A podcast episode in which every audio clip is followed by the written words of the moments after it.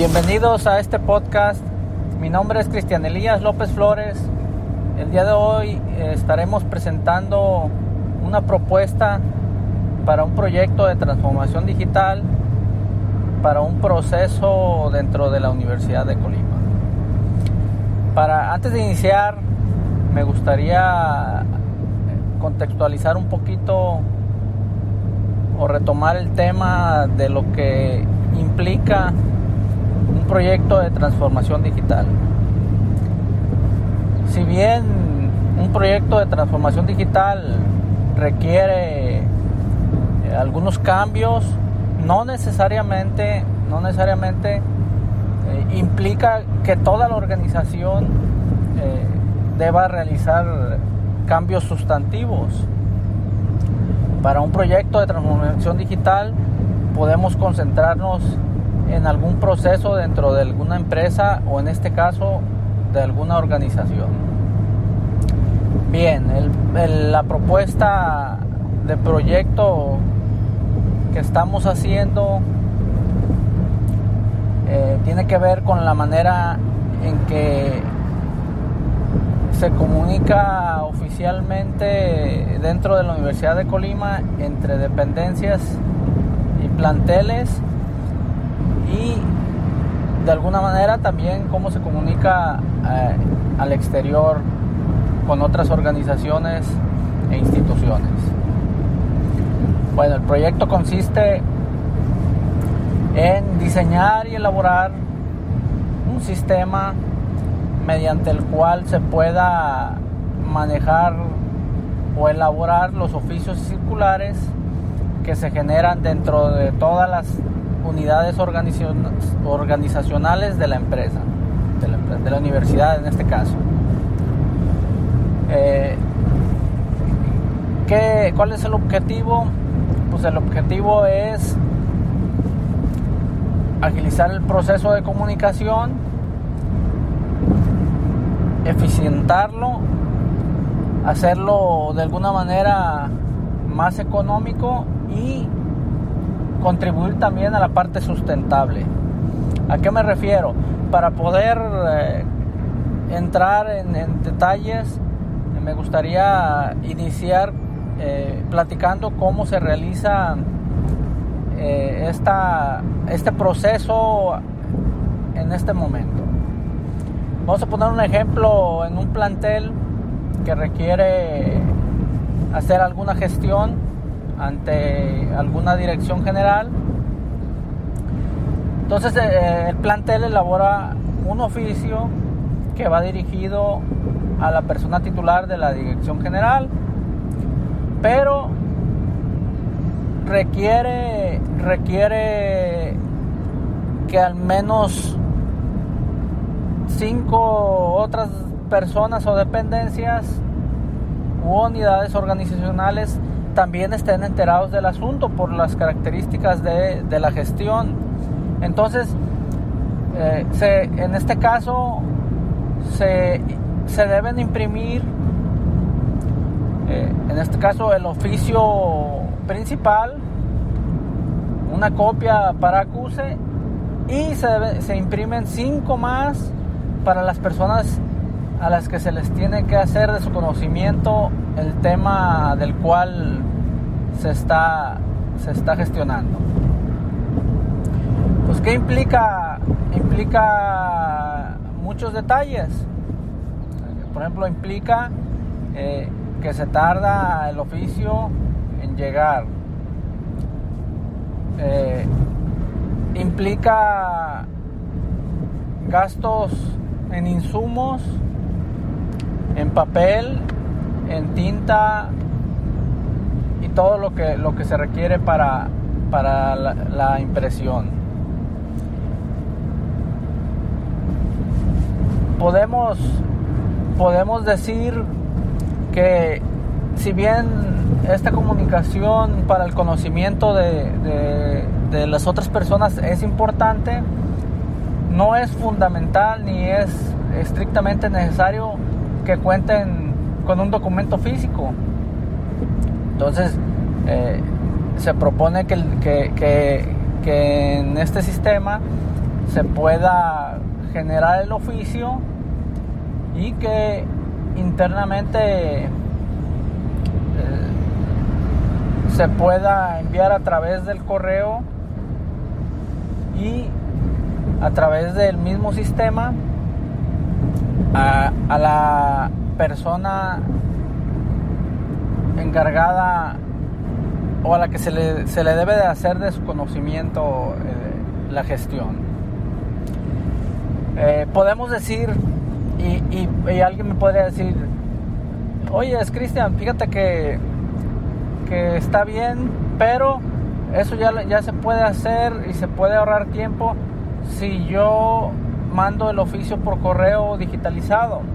Bien, lo que, lo que estamos proponiendo es eh, evitar o brincarnos algunos pasos. ¿Qué es lo que tendría que hacer en este caso la persona designada? En este caso normalmente es el personal secretarial, pues deben de imprimir los oficios, los, turnan a, la persona titular del plantel para que los eh, plasme su firma y una vez firmados los debe de digitalizar, eh, redactar un correo y enviarlo por correo. Entonces, eh, para, para saltar algunos pasos en ese sentido, uno, que no se deba de imprimir, que no se tenga que imprimir, que no se tenga que imprimir eh, copias que van dirigidas a otras dependencias solamente para el conocimiento. Creo que debemos de cambiar por ahí la cultura en ese sentido y realizar tal vez los cambios y capacitaciones necesarias para que los titulares de, los, de las dependencias y planteles eh, adopten, adopten eh, el correo electrónico como una manera de comunicarnos eficientemente sin problema alguno. Eh, bien, ¿qué características eh, estamos proponiendo que, que, se deben de cumplir? Bueno, el sistema debe de, poder imprimir eh, la cantidad de oficios necesarios solamente para las personas a quien va dirigida directamente la gestión si bien eh, sería lo óptimo que, no, tuviéramos que imprimir un solo, un solo oficio, que, pudiéramos hacer de la manera electrónica o digital todo, eh, lamentablemente la ley general de archivo requiere, requiere que eh, en este caso las organizaciones que reciben recursos públicos eh, tengan, tengan un, sistema de archivos donde, donde tengan en resguardo eh, físicamente este tipo de documentación oficial eh, para, para poder cumplir con esa normativa. Entonces, se propone que el sistema pueda imprimir, en este caso, para el ejemplo que, comentaba, eh, que solamente se, imprima el oficio original y una copia para acuse, porque también el plantel en este caso requiere tener en físico evidencia para la normativa que ya mencionaba. Entonces, eh, la demás, los demás oficios o copias de oficios eh, deberán, deberán realizarse a través del sistema de manera automática, enviarse a las personas, inclusive, inclusive para la persona eh, a la que va dirigida, eh, podría ser una opción, podría ser una opción que tenga una leyenda en el, caso del, oficio que se mande de manera digital, donde se especifique que eh, las condiciones del, oficio eh, son que, llega por anticipado para para una comunicación más ágil, pero que el oficio físico estará llegando en breve a través del medio de comunicación interno dentro de la universidad para ese fin. Eh, en el caso, bueno, regresando un poquito, en el caso del, del oficio que se mande a través de correo electrónico, que de alguna manera va a ser digital, internamente dentro de la universidad se puede proponer que dentro de la normativa se, se le asigne a cada dependencia o plantel un, una especie de certificado digital digital eh, que le dé validez que le dé validez a, dicho a dicho copia de oficio.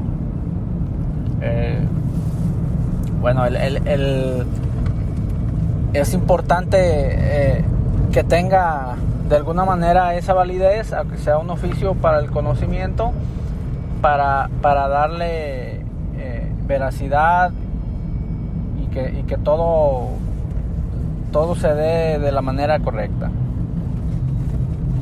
Eh, el sistema, la, la intención es que se pueda tener accesos dependiendo del nivel eh, los usuarios dependiendo de, lo que de las necesidades que tenga cada plantel eh, con diferentes eh, permisos. Por ejemplo el personal secretarial tendría acceso para la elaboración e impresión pero en este caso el titular es el que debería contar con la opción para una vez revisado, revisado y autorizado,